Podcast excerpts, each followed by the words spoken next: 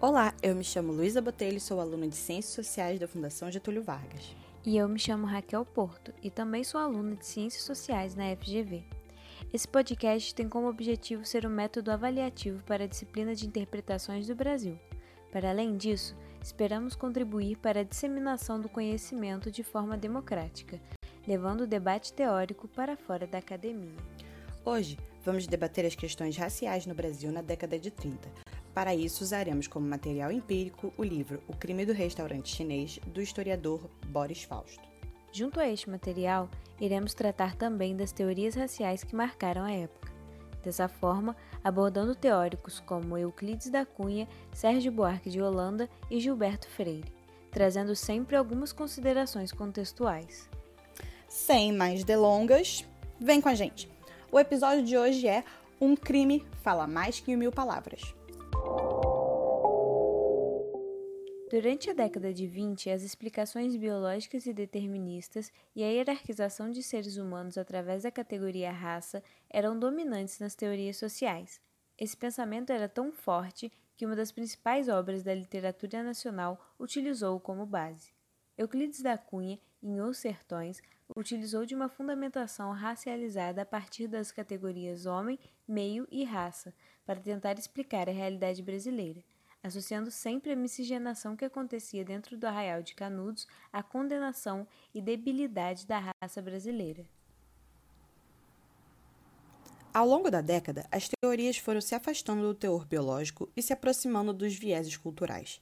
Gilberto Freire, em Casa Grande Senzala, apesar de se distanciar do preconceito racial, ainda se vê preso em questões biológicas e ao conceito de raça. Freire acreditava que a diferença do brasileiro em relação ao europeu se dava através da insuficiência alimentar e algumas doenças como a sífilis. Esses fatores impediram a eugenia em território brasileiro.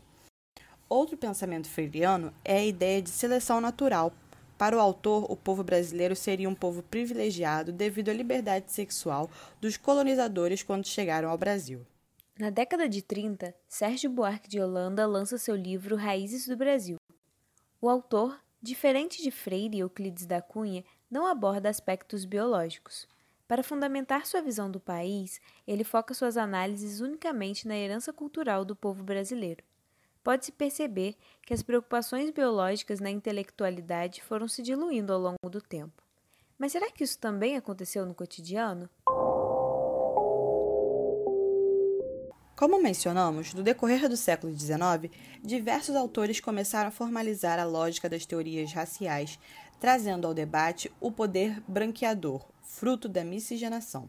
Dessa forma, a solução para a construção de uma sociedade racialmente homogênea, branca, civilizada e superior, encontrava apoio na corrente eugenista.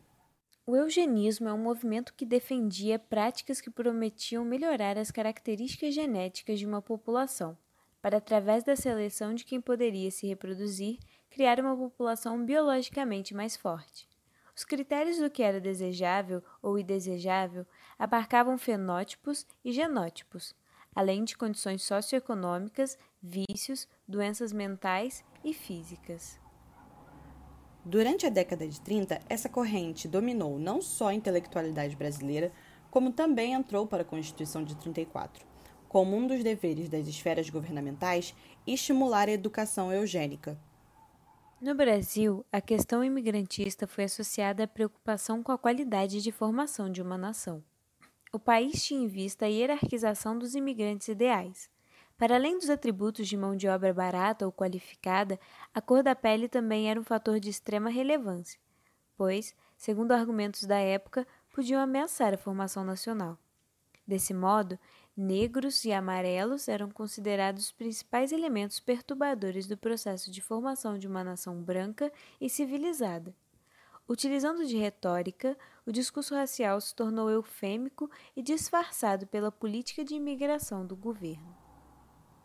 Outra corrente característica da década de 30 é o positivismo, que pregava o progresso, e para que fosse possível progredir, era preciso se aproximar o máximo possível do pensamento científico. Com base nessa corrente, a antropometria foi uma metodologia muito utilizada na época. A antropometria nada mais é que um método estatístico de categorização do ser humano que tinha como objeto a análise do corpo humano. O método foi excessivamente utilizado pela polícia nas análises de práticas criminais, assim como a aplicação de testes psicológicos que tentavam diagnosticar e determinar quais características eram mais propensas a cometerem atos delituosos.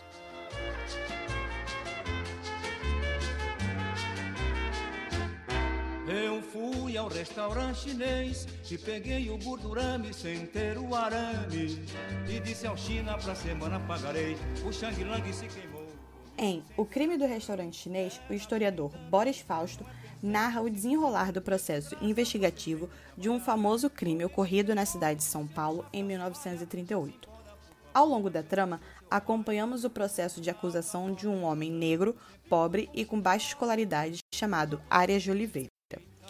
Fausto, ao escrever este livro, fez uso de uma corrente historiográfica conhecida como microhistória. A corrente tem como objeto os marginalizados, os atores históricos anônimos e pessoas comuns. A partir de uma análise em escala micro, o historiador tem como objetivo atingir um panorama amplo da época, evidenciando, por exemplo, comportamentos estruturais que se reproduzem no cotidiano de grande parte dos indivíduos que compõem a sociedade estudada. O livro além de nos mostrar a configuração de São Paulo na década de 30, exprime muito bem como as correntes teóricas da época coexistiam e impactavam na vida do cidadão comum. Sérgio Buarque de Holanda, ao tratar da formação do Brasil, descreve o brasileiro como alguém que não consegue afastar o público do privado, como quem é movido pelas emoções e não pela razão, de modo que personaliza suas relações sociais. O homem cordial de Holanda está muito presente na obra de Boris Fausto. Em certo momento da obra, Arias se vê com grande dificuldade em conseguir um emprego na cidade. No interior, onde era conhecido, tinha maior facilidade de conseguir uma ocupação.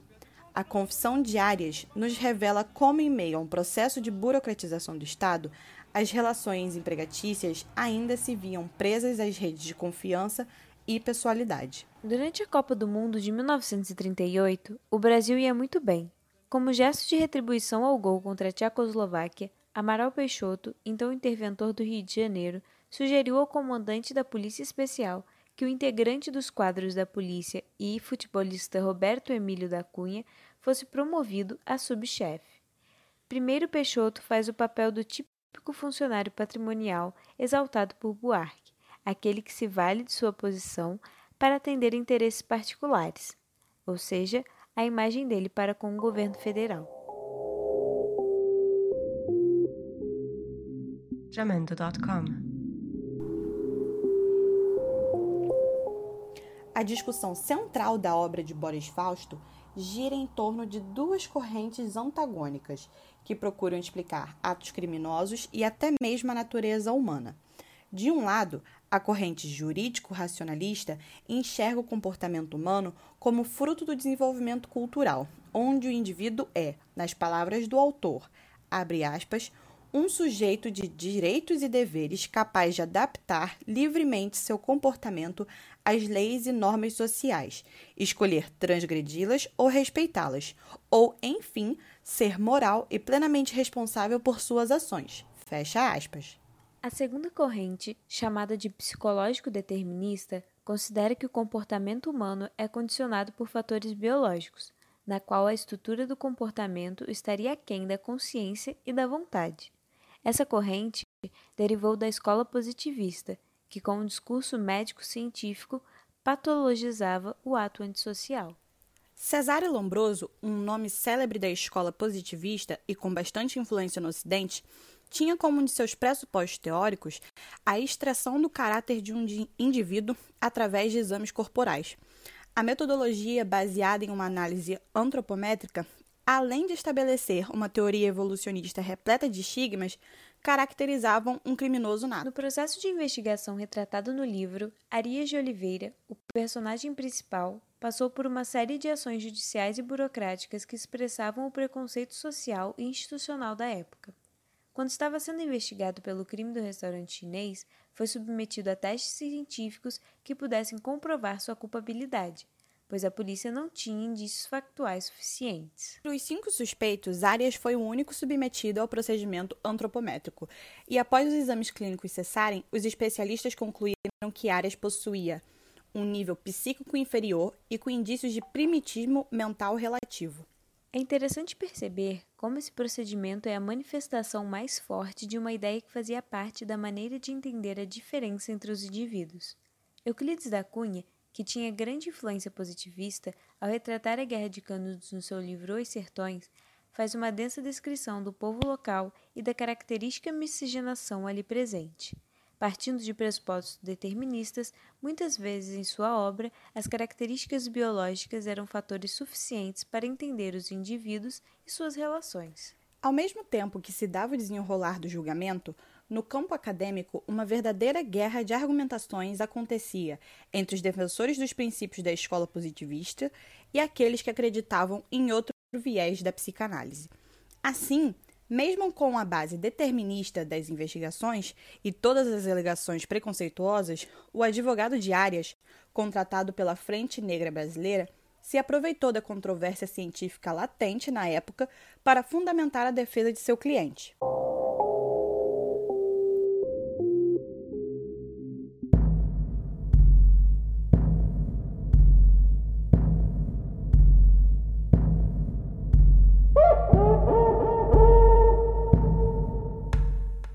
Das maiores contribuições de Gilberto Freire para o povo brasileiro foi seu otimismo com relação à formação social do país. O autor resgatou a autoestima do brasileiro ao afirmar o caráter positivo e único da miscigenação. Todo brasileiro, mesmo alvo de cabelo louro, traz na alma, quando não na alma e no corpo, a sombra ou pelo menos a pinta do indígena e do negro. Na ternura, na mímica excessiva, no catolicismo em que se deliciam os nossos sentidos, na música, no andar, na fala, no canto de ninar menino pequeno, em tudo é que a expressão sincera de vida, trazemos quase todos a marca da influência negra. Apesar de todas as situações de preconceito expostas no livro de Boris Fausto e o projeto de homogeneização nacional, o sentimento de nação e orgulho de ser brasileiro miscigenado, descrito e cativado por Freire, também aparece na obra. Em junho de 1938, na França, acontecia a Copa do Mundo. A euforia tomou conta não apenas de São Paulo, mas do país. Na seleção, o grande astro era o homem negro Leônidas da Silva. No decorrer do campeonato, a imprensa denunciava atos que serviam como indício de preconceito por parte de outras nações contra brasileiros os locutores enfatizavam a bravura e condição física de nossos jogadores, pois jogamos desfalcados e com um jogador lesionado na partida contra a Tchecoslováquia. Devido ao ocorrido, um cronista escreveu que os mestiços de raça negra desfizeram a balela de que raças brancas de determinadas regiões são mais fortes do que outras que vivem e medram sob céus diferentes. A São Paulo dos imigrantes, assim chamada por Boris Fausto, havia uma grande diversidade étnica. A cidade, que em 1938 já era um centro urbano, era composta por imigrantes europeus, asiáticos e trabalhadores vindos do Nordeste. Apesar da presença multiétnica, não significava que os paulistanos tratavam da mesma forma as diferentes etnias que compunham a cidade. O fato se dava principalmente devido aos estigmas construídos ao redor de determinados povos, como, por exemplo, os amarelos. A discussão sobre o impacto da cor no Brasil frequentemente perpassa a nossa suposta democracia racial. Esse conceito, sempre associado ao sociólogo Gilberto Freire, descreve uma sociedade de certa igualdade entre diferentes etnias. Embora ele nunca tenha utilizado o conceito de democracia racial na sua principal obra, Casa Grande Senzala, foi adotado em posteriores publicações. Na democracia racial, é preciso que todas as pessoas, independente de sua origem étnico-racial, tenham direitos iguais e sejam livres. Apesar da democracia racial ser um mito devido a uma série de preconceitos enraizados na sociedade, na São Paulo de 1938, o ambiente de carnaval e o futebol descrito por Boris Fausto criam um ambiente livre, onde as diversas etnias que compunham a cidade se sentiram confortáveis para celebrarem juntas. A escolha de Boris Fausto pela microhistória foi riquíssima, pois pôde-se observar que muitas coisas não se explicam através de teorias totalizantes e que a sociedade é repleta de contradições. O autor, se optasse por uma análise totalizante como Sérgio Buarque e Gilberto Freire, chegaria a conclusões parecidas, resumidas em polarizações, como tensões entre ricos e pobres, brancos e negros. No entanto, ao partir da microanálise, o autor conseguiu extrair características sutis dentro da dicotomia das teorias totalizantes.